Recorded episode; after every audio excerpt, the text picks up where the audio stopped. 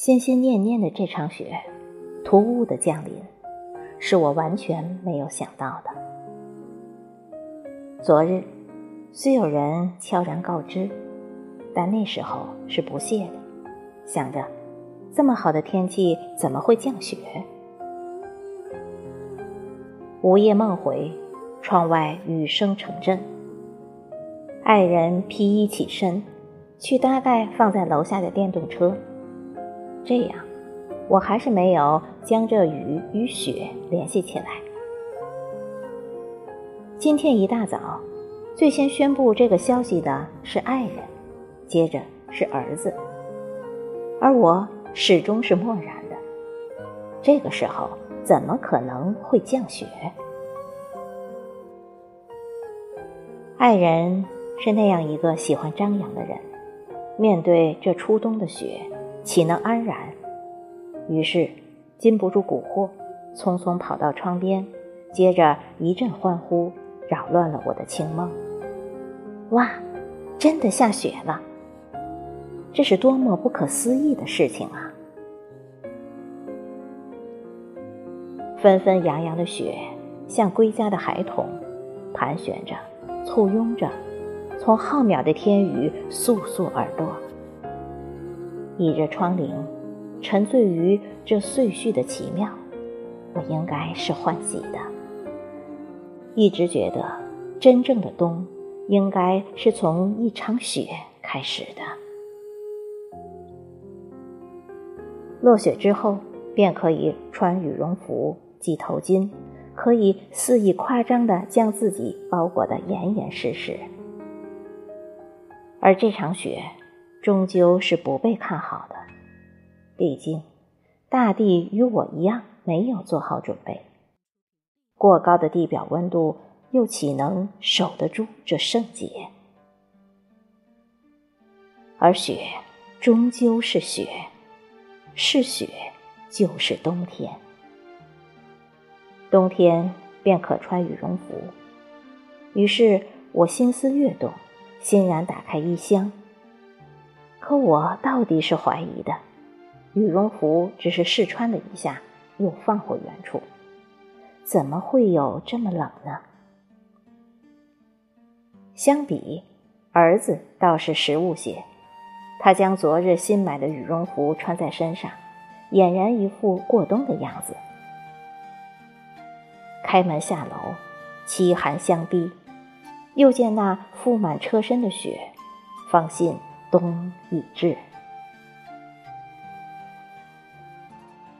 地上是没有雪的，否则像这样的天气，我是没有勇气开车出行的。找一把刷子，小心翼翼地除去车玻璃上的积雪，又开高档暖风。开启了雪日之旅。我想，这时候若有个风行的人同行，定会增加这旅途的兴味；而一个人独行，亦有一个人的风趣。落叶成殇，那些尚未熟透的叶，已做了秋的答卷，形状各异的铺了满地，雪花缭绕。远处一片迷茫，路旁的草地上有了薄薄的一层，像丽人的下裙。那微露的暗芽使雪多了几分玲珑。风雨路滑，每辆车都行得小心谨慎。我想，他们未必都能真正懂得这其中的妙意。我向来是开不快车的。所以一路赏雪，对我来说是再好不过的了。不过，这也算不上完美。真正的好，应该是尽兴，则风景雅致处，恣意的停留，不被俗事牵绊，心无挂碍。本身就这样俗气吧。若不是因俗事牵绊，在这样的天气。又岂肯轻易出门？如此说，应是相互成就较好。而这场雪，到底动了我的心绪。那些有关这场雪的消息频频传来，于是这有关雪的情愫也越来越浓郁起来。北方的雪，南方的雪，闹市的雪，山间的雪，各有各的韵致。小时候被告知，每岁的第一场雪有毒，是不能吃的。不知道这话到底有没有证据？为了健康的活着，我们寄希望于以后的雪。傍晚，朋友发来雪松的图片，那蓬松的一只很想靠近，趁人不注意，再偷偷的吞上一口。想来那丝丝的凉意，定然满是欢喜。今年这冬。就算开始了吧。他来的果断洒然，像做事干练的年轻人，没有丝毫迟疑，便伶伶俐俐地将碎花带入了冬。